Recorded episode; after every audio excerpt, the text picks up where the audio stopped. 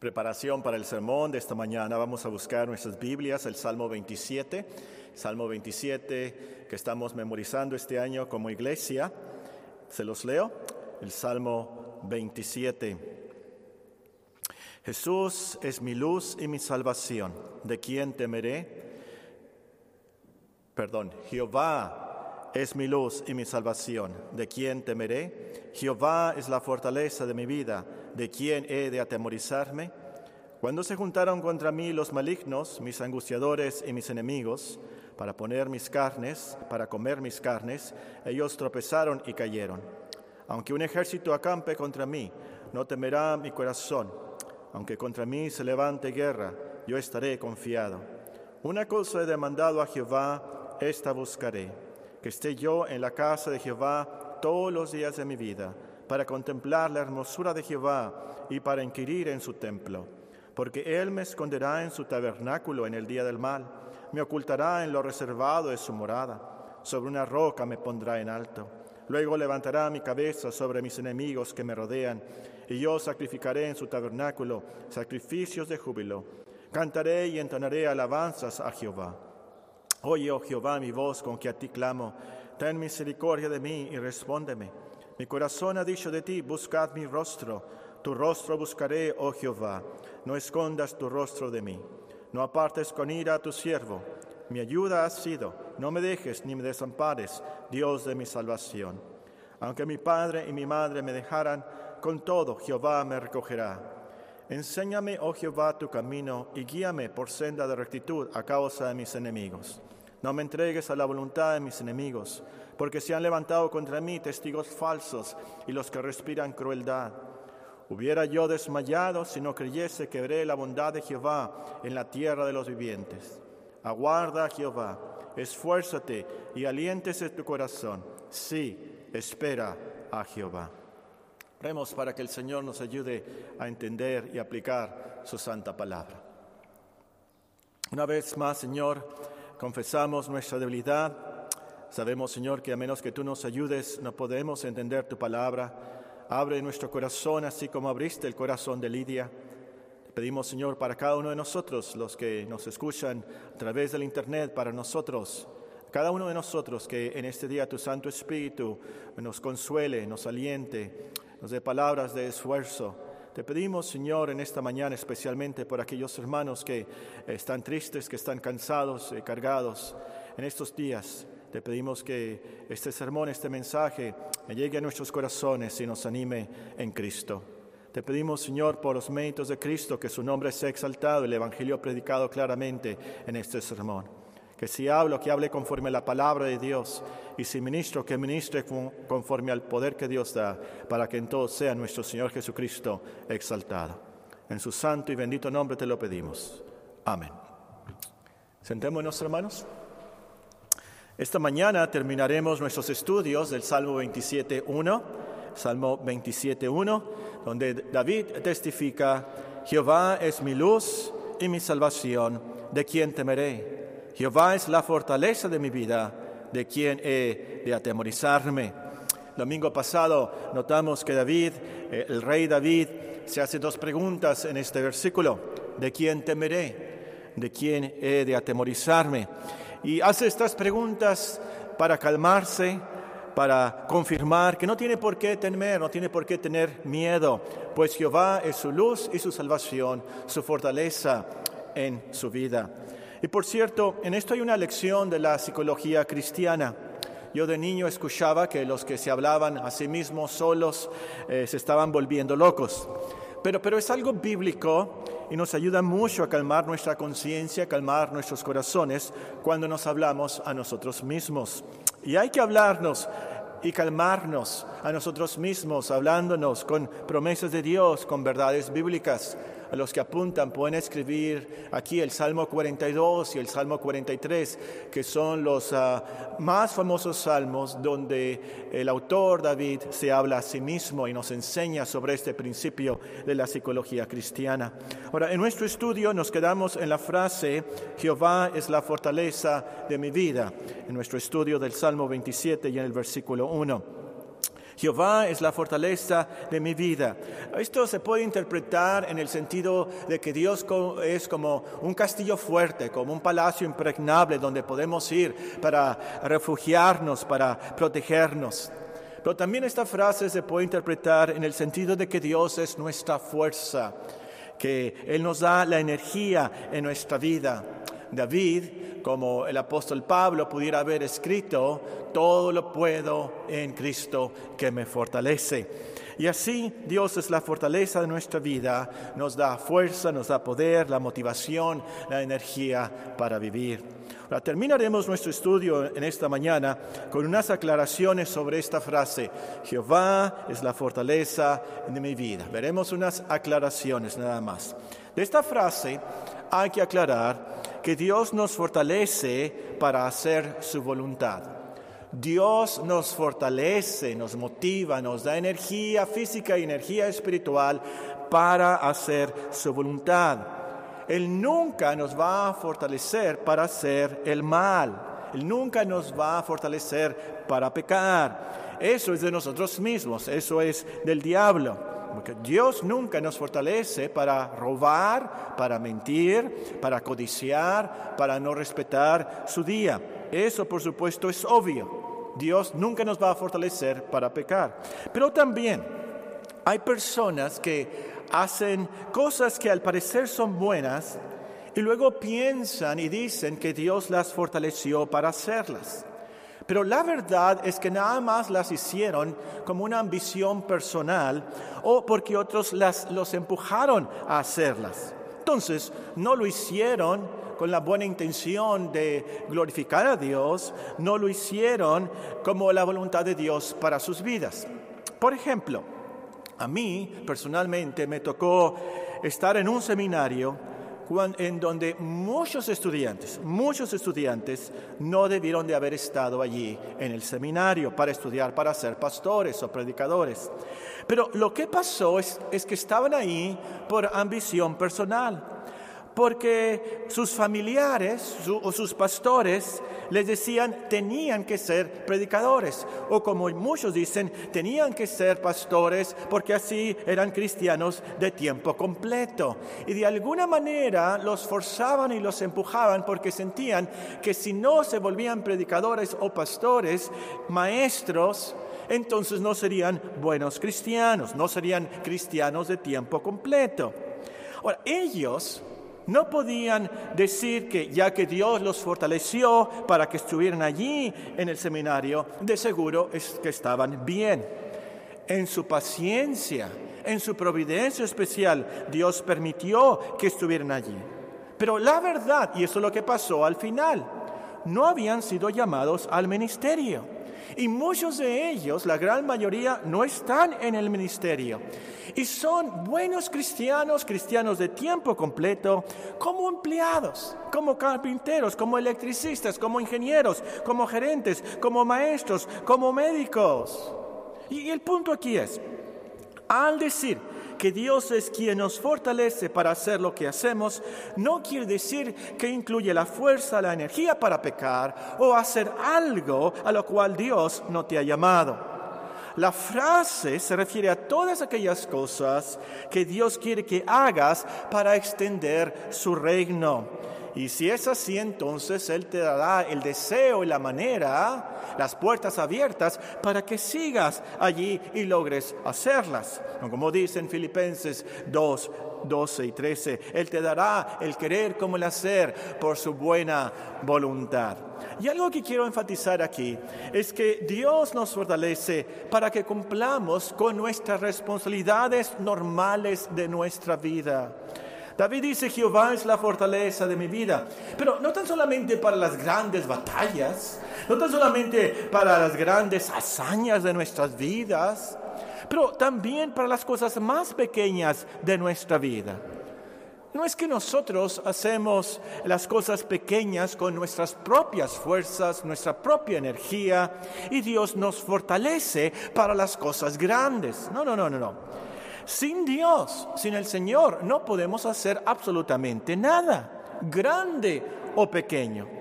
Tener la victoria sobre un gran pecado es de Dios, por Dios. Y también que podemos mover el diafragma para respirar, también es de Dios. Y es lo que voy aquí. Es que Dios nos fortalece para cumplir con nuestras responsabilidades en la vida de a diario. Como esposa, tú puedes decir, Dios me va a fortalecer para ser sumisa a este esposo tan difícil. Como esposo, puedes decir, Dios me va a fortalecer para ser un buen esposo ante esta mujer iracunda. Como empleado, puedes decir, Dios me va a fortalecer para obedecer este patrón tan difícil. Como estudiante, puedes decir, Dios me va a fortalecer para cumplir con mis tareas en esta carrera tan difícil. Muy importante esto entonces, un principio muy importante que debemos de aprender de nuestro versículo. Jehová es la fortaleza de mi vida. Dios nos fortalece para hacer su voluntad.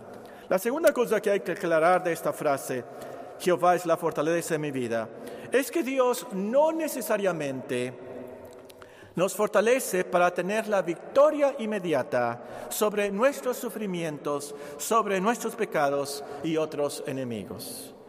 Dios no necesariamente nos fortalece para tener la victoria inmediata sobre nuestros sufrimientos, nuestros pecados otros u otros enemigos. Cierto, a veces Dios nos da la victoria inmediata y pasa y es una gran bendición. Pero la gran bendición de la fortaleza de Dios es que nos da las virtudes para soportar los sufrimientos, las angustias de esta vida. Y también nos da la sabiduría, la fuerza, la paciencia para resistir a los enemigos, para resistir los pecados, los diablos, los mundanos, lo que vimos que eran nuestros enemigos. El domingo pasado aprendimos de esto. ¿Quiénes son los enemigos de David? David pudiera haber dicho, está Absalom y Saúl y los filisteos. ¿Y nosotros cuáles son nuestros enemigos? Bueno, tenemos como enemigos por supuesto, el diablo, sus secuaces, los pecados, los mundanos. Y el punto aquí es, a veces Dios nos da la victoria inmediata sobre ellos. Pero generalmente lo que hace Dios en su providencia y sabiduría es que nos da la virtud para soportar eso nos da la paciencia, eh, nos da la fuerza para resistir a esos enemigos. Entonces, aplica esta frase a tus angustias pensando, Dios me va a ayudar a fortalecer para resistir esto. Esto es su voluntad para mi vida. Eso sí, leemos en Filipenses 4, es así como Pablo soportó eh, sus necesidades, sus hambres, sus persecuciones este es uno de los secretos de la cristiandad, que tú aprendas a decir de corazón, todo lo puedo en Cristo que me fortalece. Todo lo puedo en Jehová que me fortalece para lograr esto y que nos baste la gracia del Señor para soportar esas angustias y resistir esos dolores y esos enemigos. Y es precisamente así como Dios nos fortalece, a través de esas virtudes, esa gracia que Él nos da. El apóstol Pablo da un testimonio de esto eh, en, Corintios, si ustedes tienen su Biblia, vamos a leerlo en 2 de Corintios 12 y vean cómo usa casi el vocabulario de David cuando él nos dice en 2 de Corintios 12, voy a comenzar a leer en el versículo 9, bueno, el versículo 7 para que recordemos el contexto, especialmente para los que no conocen la historia, el apóstol Pablo escribe, 2 de Corintios 12, 7, y para que la grandeza de las revelaciones no me exaltase desmedidamente, me fue dado un aguijón en mi carne, un mensajero de Satanás que me abofetee para que no me enaltezca sobremanera, respecto a lo cual tres veces he rogado al Señor para que lo quite de mí. Pero el Señor no lo quitó, no lo quitó inmediatamente, no le dio la victoria inmediata. ¿Qué hizo el Señor? Nos dice el versículo 9, y me ha dicho, bástate mi gracia, porque mi poder se perfecciona en la debilidad. Por tanto, de buena gana me gloriaré más bien en mis debilidades, para que repose sobre mí el poder de Cristo. Por lo cual, por amor a Cristo, me gozo en las debilidades, en afrentas, en necesidades, en persecuciones, en angustias, porque cuando soy débil, entonces soy fuerte. En otras palabras, es así como tengo la fortaleza del Señor. Repose sobre mí el poder de Cristo. Es cuando Dios nos da esas virtudes, esa gracia para resistir el día malo, como dice en otra parte.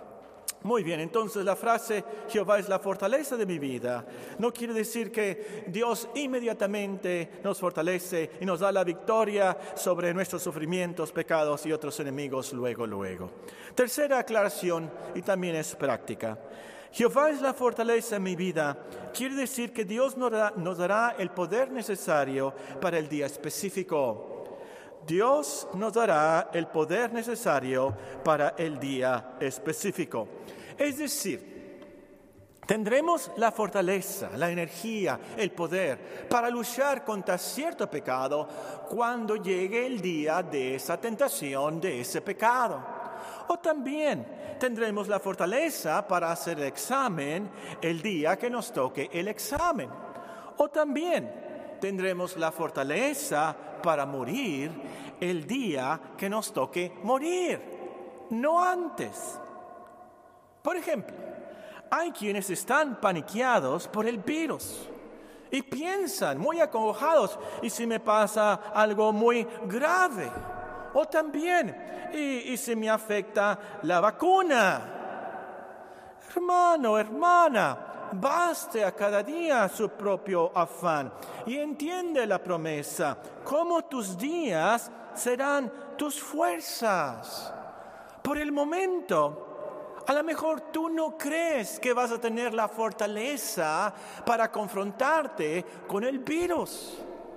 O no vas a tener la fortaleza si hay un efecto secundario en la vacuna. Tú crees, no me va a afectar mucho te estás muriendo hoy en día cuando no te toca morir todavía.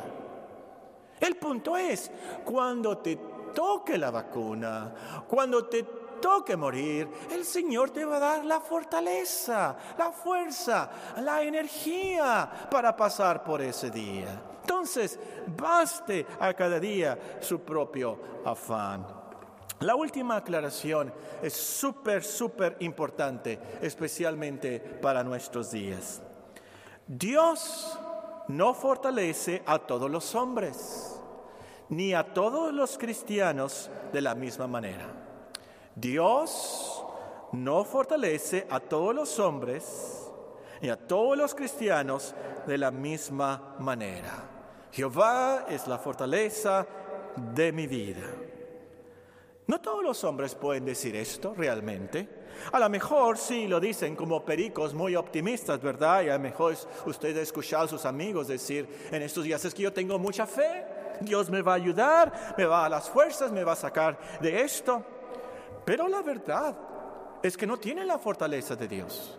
La verdad es que no tiene la fuerza, mucho menos la fe en Dios. Entonces, la pregunta práctica aquí es, ¿quiénes son los que pueden decir, Jehová es la fortaleza de mi vida? ¿Quiénes son estas personas que se pueden apropiar de esta gran promesa? Bueno, la respuesta está en el contexto y siempre debemos ver versículos anteriores, el pasaje eh, entero, qué es lo que nos está enseñando. Según el salmista, y nos ha dicho claramente antes, los que pueden decir, Jehová es mi luz y mi salvación, pueden decir, Jehová es la fortaleza de mi vida. Es lo que dice el versículo. Jehová es mi luz y mi salvación. ¿De dónde, de quién temeré? Jehová es la fortaleza de mi vida. ¿De quién he de teamorizarme? Es la misma persona. Está hablando de una persona cuyo Dios es su luz y su salvación. Y entonces por eso puede decir, es la fortaleza de mi vida. Es imposible, escúchame amigo, es imposible que Dios te ayude, te fortalezca, te energice, te vitalice si no eres cristiano, si no eres salvo, si no tienes la luz de Dios. Por supuesto que no. Entonces, la pregunta raíz aquí, la pregunta de origen, la pregunta raíz es, ¿cómo puedes asegurarte tú que puedes decir, Jehová es mi luz y mi salvación? ¿Cómo puedes asegurarte de eso?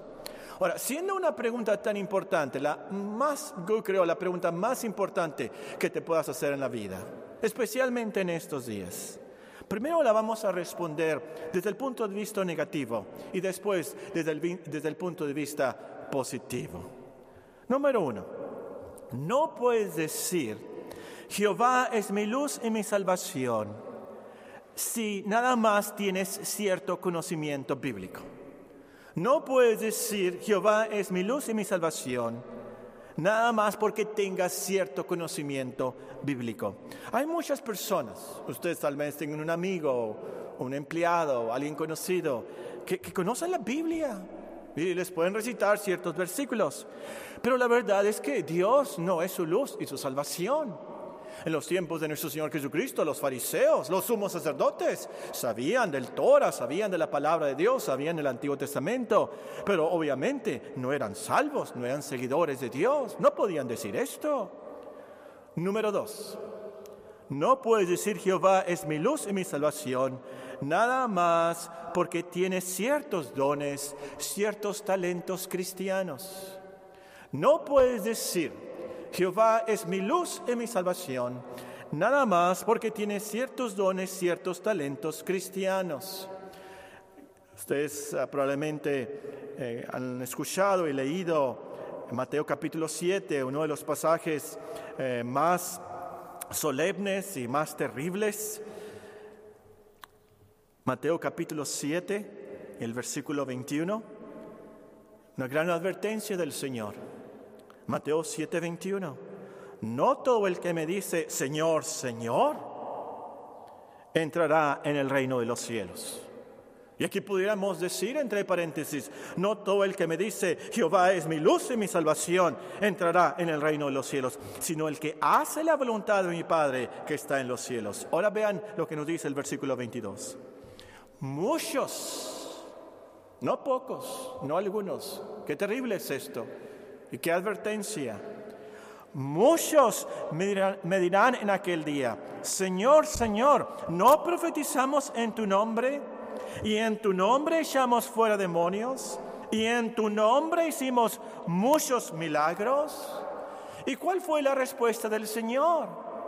El Señor no les dijo, no, no, no, no, no, no fue en mi nombre, no les dijo eso. El Señor no negó que habían profetizado y no negó que habían hecho milagros. Pero que les dijo el Señor? Entonces, versículo 23, les declararé, nunca os conocí, apartaos de mí, hacedores de maldad. Entonces quiere decir que tú puedes tener el talento, el don de hacer milagros, el talento de predicar y cualquier otro don cantar para Dios, cualquier otro don, ser muy generoso para Dios, cualquier otro don, y aún así no poder decir, Jehová es mi luz y mi salvación. Puedes saber cantar himnos, puedes enseñar a niños, puedes predicar a multitudes y aún así no ser salvo. Número tres, no puedes decir Jehová es mi luz y mi salvación, nada más porque tienes cierto afecto, cierto amor por principios cristianos. No puedes decir Jehová es mi luz y mi salvación, nada más porque tienes cierto afecto por principios bíblicos, por principios cristianos. Hay gente, especialmente en nuestros días, que les gustan los memes cristianos versículos de la Biblia y ustedes pueden verlos eh, en sus estatus, en WhatsApp. Y a lo mejor ni saben que son versículos de la Biblia, pero como que les gustaron y los pusieron allí por algo. Yo he visto varios carros, eh, varios vehículos aquí en Hermosillo, eh, especialmente en este último año, con la calcamonía en su ventana de atrás que dice Dios con nosotros. No sé si ustedes lo han visto. Hay gente que le gustan mucho los himnos de Navidad. En estos días hay gente que le gustan mucho los coros, los himnos, de, sobre todo de la protección de Dios, del amor de Dios en nuestras vidas. Pero la verdad, y esto es de lo más trágico, es que Dios no es su luz, Dios no es su salvación. La verdad es que Dios no está con ellos, está contra ellos. Número cuatro, en último lugar, no puedes decir Jehová es mi luz y mi salvación, porque has vencido cierto pecado. Usted no puede decir, Jehová es mi luz y mi salvación, la fortaleza de mi vida, nada más porque ha vencido cierto pecado. Hay muchos que dejan de fumar, pero no son creyentes. Hay muchos que dejan de tomar, pero no son cristianos. No, van a estar en el cielo. En el infierno va a haber muchos que nunca tomaron ni una cerveza ni un root beer. Hay muchos que dejan la glotonería. Es más, hay muchos que dejan las drogas. Pero eso no es prueba que Dios es su luz y salvación. Los ateos pueden dejar de fumar. Los ateos pueden dejar de tomar. Los ateos pueden dejar la glotonería, las drogas o cualquier otro pecado. Eso no es prueba que Dios es tu luz y tu salvación. Muy bien, ahora contestemos positivamente, brevemente y tan solamente los puntos esenciales. ¿Quiénes son los que pueden decir, Jehová es la fortaleza de mi vida? ¿Quiénes son los que realmente pueden decir, Jehová es mi luz y mi salvación? Número uno, tú puedes decir esto conforme a la verdad si Dios te ha abierto los ojos a la luz del Evangelio. Si Dios te ha abierto los ojos a la luz del Evangelio, entonces tú puedes decir, Jehová es mi luz y mi salvación. Pasaje clave aquí es 2 de Corintios 4:3. 2 de Corintios capítulo 4 y el versículo 3.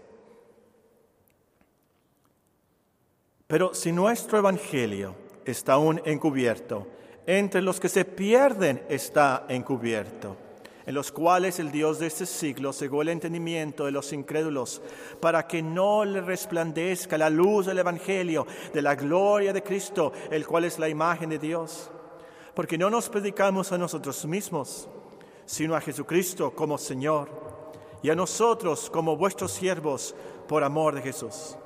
Porque Dios, que mandó que de las tinieblas resplandeciese la luz, es el que resplandeció en nuestros corazones para iluminación del conocimiento de la gloria de Dios en la faz de Jesucristo.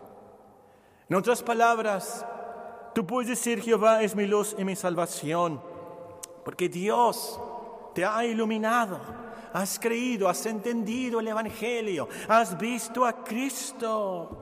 Y esto nos lleva al siguiente punto, número dos tú puedes decir, conforme a la verdad, Jehová es mi luz y mi salvación.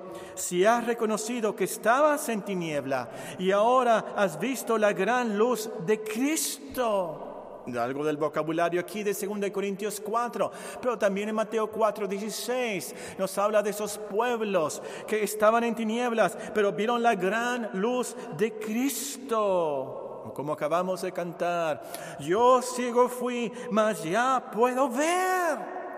La persona que puede decir Jehová es mi luz y mi salvación es esa persona que ha entendido, antes estaba en tinieblas, antes estaba bien ciego, reconoce su pecado, que estaba perdido sin Dios. Reconoce la oscuridad, la maldad de su pecado, que estaba sin la salvación, sin Cristo pero ahora se ha arrepentido, se ha arrepentido de sus pecados, se ha rendido a Cristo como el Salvador de Dios. Y es entonces reconoce, sí, yo estaba en tinieblas, pero ahora veo, Dios me ha dado luz, Dios es mi luz. Número tres. Tú puedes decir conforme a la verdad, Jehová es mi luz y mi salvación, si continúas andando en la luz de Dios. Si continúas andando en la luz de Dios. Leímos de 1 de Juan, el capítulo 1, esas palabras. 1 de Juan, el capítulo 1, eh, a Juan es conocido como el apóstol del amor, pero también en primer lugar, él nos dice, sí, Dios es amor, pero también nos dice, Dios es luz. 1 Juan 1, 5. Este es el mensaje que hemos oído de Él y os anunciamos. Dios es luz y no hay ningunas tinieblas en él. Si decimos que tenemos comunión con Él y andamos en tinieblas, mentimos, no practicamos la verdad. Pero si andamos en luz, como Él está en luz, tenemos comunión unos con otros y la sangre de Jesucristo, su Hijo, nos limpia de todo pecado. ¿Cómo es esto? ¿De qué quiere decir esto de andar en la luz? El apóstol nos explica algo de esto en el versículo 3 del capítulo 2. 1 Juan 2, 3. E, e, en eso sabemos que nosotros le conocemos si guardamos sus mandamientos. El que dice, yo le conozco y no guarda sus mandamientos, el tal es mentiroso y la verdad no está en él. Pero el que guarda su palabra, en este verdaderamente el amor de Dios se ha perfeccionado y por eso sabemos que estamos en él. El que dice que permanece en él debe andar como él anduvo. Decimos, Dios es mi luz y mi salvación. Entonces vamos a andar en su luz, continuar en su luz. Tal vez fallamos y caemos, y a veces muy grave, como David, el rey David. Pero nos levantamos, nos arrepentimos, confesamos nuestros pecados, como nos dice el versículo 9, 1, 9 de Primera de Juan. Si confesamos nuestros pecados, Él es fiel y justo para perdonar nuestros pecados y limpiarnos de toda maldad. Y una vez más andamos en su luz y continuamos en su luz. Así tal vez, tal vez por un mes nos alejamos de la luz. Tal vez por años te has alejado de la luz, pero como cristiano Dios te atrae, Dios te llama y Dios te lleva otra vez a la luz y continúas y perseveras una vez más en la luz. Esa es la persona que puede decir, Dios es mi luz y mi salvación. Número cuatro, en penúltimo lugar, Tú puedes decir conforme a la verdad, Jehová es mi luz y mi salvación, si crees y tienes un gran afecto por Cristo. Si tú crees y tienes un gran afecto por Cristo. Vamos ahora al Evangelio de Juan. El Evangelio de Juan. En Juan capítulo 1 y versículo 9, escuchamos ahora de nuestro Señor Jesucristo como la luz. Y esta es una de las pruebas, por cierto, de la divinidad de nuestro Señor Jesucristo. Los evangelistas, los profetas, los apóstoles hablan del mismo. Dios es luz, Jesús es luz comprueba que Él es Dios, que Él es Jehová. Entonces no me equivoqué tanto al comenzar a leer del Salmo 27.1, Jesús, ¿verdad? Es mi luz y mi salvación. Juan capítulo 1, vamos a leer el versículo 9 y el versículo 10. Juan capítulo 1, el versículo 9 y el versículo 10. Aquella luz verdadera que alumbra a todo hombre venía a este mundo. En el mundo estaba y el mundo por él fue hecho, pero el mundo no le conoció. A los suyos vino y los suyos no le recibieron, mas a todos los que le recibieron, a los que creen en su nombre, les dio potestad de ser hechos hijos de Dios. ¿De quién está hablando? Versículo 18. A Dios nadie le dio jamás. El unigénito Hijo que está en el seno del Padre, Él le ha dado a conocer. ¿De quién está hablando? ¿En quién debemos de creer? ¿A quién debemos de recibir? Ven ahora Juan capítulo 3 y versículo 19. Bueno, vale la pena leer el versículo 16. Juan 3, 16. Porque de tal manera amó Dios al mundo que ha dado a su Hijo unigénito, para que todo aquel que en él cree no se pierda, mas tenga vida eterna. Porque no envió Dios a su Hijo al mundo para condenar al mundo, sino para que el mundo sea salvo por él. El que en él cree no es condenado pero el que no cree ya ha sido condenado, porque no ha creído en el nombre del unigénito Hijo de Dios. Y esta es la condenación, que la luz vino al mundo y los hombres amaron más las tinieblas que la luz. No amaron la luz, no amaron al Hijo, no amaron a Jesús, porque sus obras eran malas. Porque todo aquel que hace lo malo aborrece la luz y no viene a la luz para que sus obras no sean reprendidas. Mas el que practica la verdad viene a la luz para que sea manifiesto que sus obras son hechas en Dios. El último pasaje de Juan es el capítulo 12 y el versículo 46. Hay muchos otros, por supuesto, pero es una selección nada más. Nuestro Señor Jesucristo nos dice, voy a comenzar a leer en el versículo 44, Juan 12, 44. Jesús clamó y dijo, el que cree en mí, no cree en mí, sino el que me envió. Y el que me ve, ve al que me envió. Yo, la luz, he venido al mundo para que todo aquel que cree en mí no permanezca en tinieblas. Es en Cristo que Dios se revela. No podemos ver a Dios, eso es imposible. Pero podemos ver a Dios en Cristo. Es Cristo, en Cristo, que Dios nos salva. Creyendo en Cristo, amándolo a Él, no amando las tinieblas, pero amando a Cristo. Entonces, es imposible que digas de verdad, Jehová es mi luz y mi salvación, y no crees en Cristo. No tienes fe en Él como el Hijo de Dios, el Salvador del mundo. No le sigues a Él. No le amas a Él. Imposible. Tú puedes decir conforme a la verdad, Jesús es Jehová es mi luz y mi salvación. Si crees en Él, si tienes un gran afecto por Cristo. En último lugar, tú puedes decir conforme a la verdad, Jehová es mi luz y mi salvación, si amas a los hermanos sobre a todos los hermanos en Cristo, los de la familia de la fe. Si amas a los hermanos en Cristo, los de la familia de la fe. Este es el tema que como iglesia estamos enfatizando este año y es tan importante. Vean 1 de Juan, capítulo 2 y versículo 8. 1 de Juan, el capítulo 2 y el versículo 8. Ahora la epístola, la carta, el capítulo 2 y el versículo 8. Sin embargo, os escribo un mandamiento nuevo, que es, un que es verdadero en él y en vosotros, porque las tinieblas van pasando y la luz verdadera ya alumbra.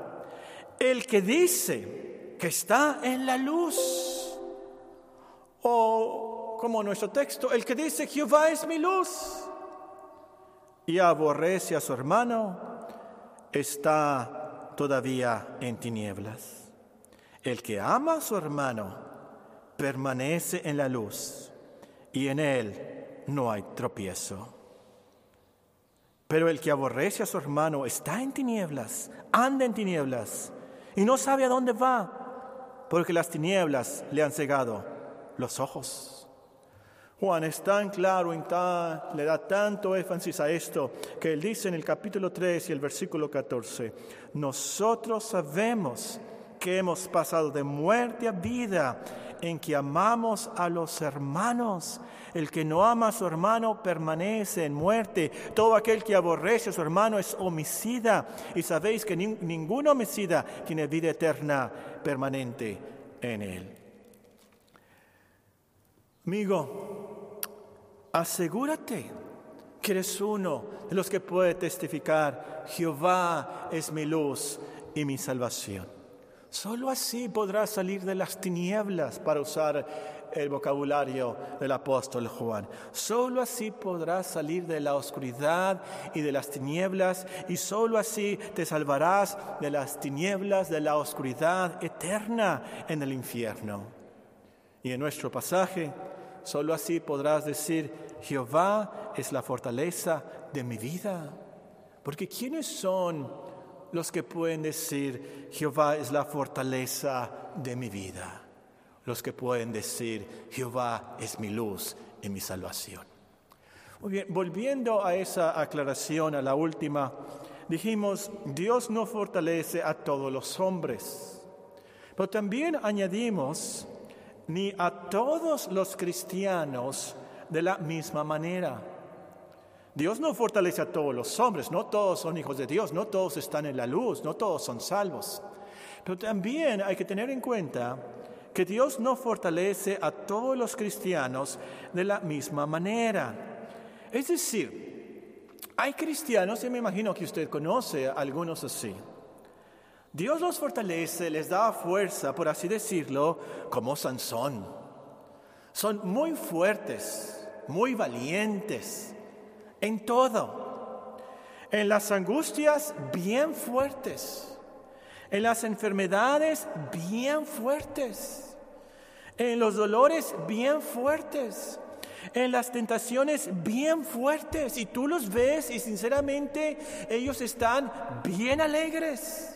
Dios los ha fortalecido, no es de ellos, de verdad, sinceramente, tú conoces su cristiandad, no es una hipocresía, están bien fuertes. Dios los fortalece de una manera especial, un ungimiento especial de su Espíritu Santo. Pero también hay otros que no son como Sansón, son como Timoteo.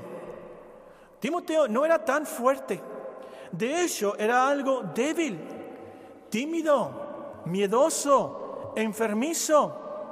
Yo me imagino que Timoteo era como algunos de nosotros que nos duele algo y creemos que es un tumor canceroso de seguro.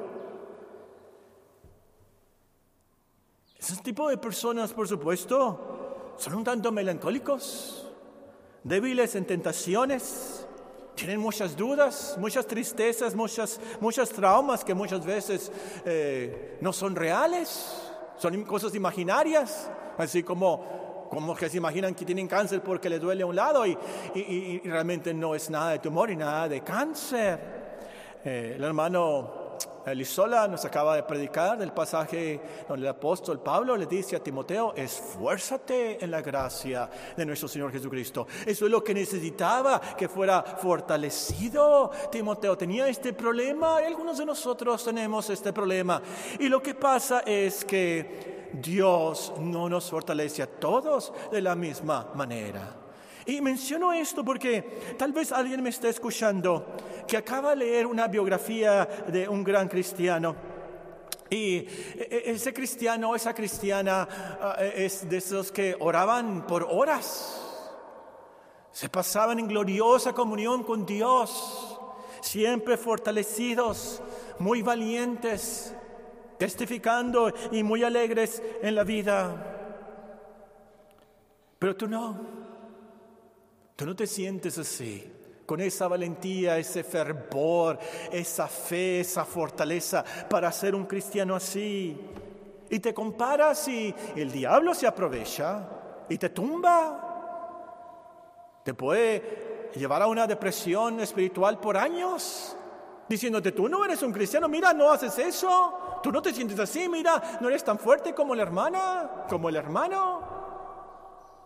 Hay que tener cuidado, mucho cuidado en esto, hermanos.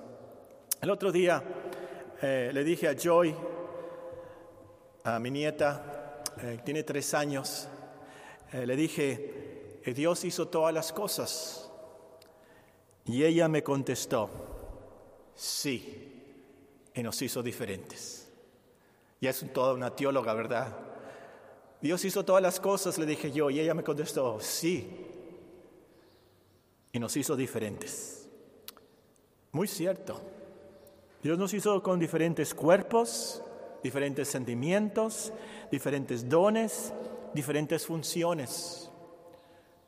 Y Dios tiene un propósito santo y sabio para darnos diferentes grados de su fortaleza, diferentes medidas de nuestra fe, diferentes medidas de nuestra valentía y la energía que Él nos da.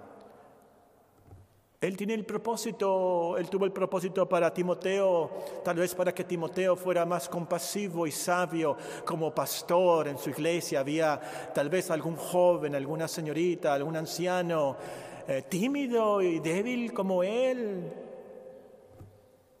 Y así tuvo más compasión, más empatía por ese hermano, esa hermana que muchas veces no sentía que tenía esa fortaleza y esa fe de los demás. Dios tiene a diferentes hombres y diferentes mujeres con esas diferentes fortalezas para cumplir con sus ministerios en sus vidas. Entonces, ¿cómo escribió el apóstol Pablo a los romanos? Digo pues por la gracia que me es dada a cada cual que está entre vosotros, que no tenga más alto concepto de sí que el que debe de tener sino que piense de sí con cordura, conforme a la medida de fe que Dios repartió a cada uno. Podríamos leer aquí conforme a la medida de fortaleza que Dios repartió a cada uno, porque de la manera que en un cuerpo tenemos muchos miembros, pero no todos miembros tienen la misma función. Así en la iglesia, así en nuestras vidas. Ahora, lo, lo importante que hay que recordar aquí, hermanos, muy importante, Dios no es nuestra luz y salvación por algo que nosotros logramos, por algo de nosotros. No se trata de nuestras fuerzas, no se trata de nuestra fe, pero como vimos en el primer sermón, se trata de quién es Él, quién es Jehová. Todo depende de Él y es para Él para la alabanza de la gloria de su gracia. Muy bien, recordemos como iglesia vamos a tratar de memorizar este año y recuerden la tarea para estos días. Memorizar, a ver si lo pueden decir algunos para esta noche en el convivio de la iglesia. Memorizar el Salmo 27.1. Jehová es mi luz y mi salvación. ¿De quién temeré? Jehová es la fortaleza de mi vida. ¿De quién he de temorizarme? Y salgan mañana, salgan a sus trabajos, salgan a sus ministerios que Dios les ha dado, al cual han sido llamados en, la escuela, en la oficina, en su casa. Tal vez escuchen algún problema, alguna mala noticia, algo a través de esta pandemia en estos días. Ustedes repitan de corazón, Jehová es mi luz y mi salvación. ¿De quién temeré? Háblense a sí mismos.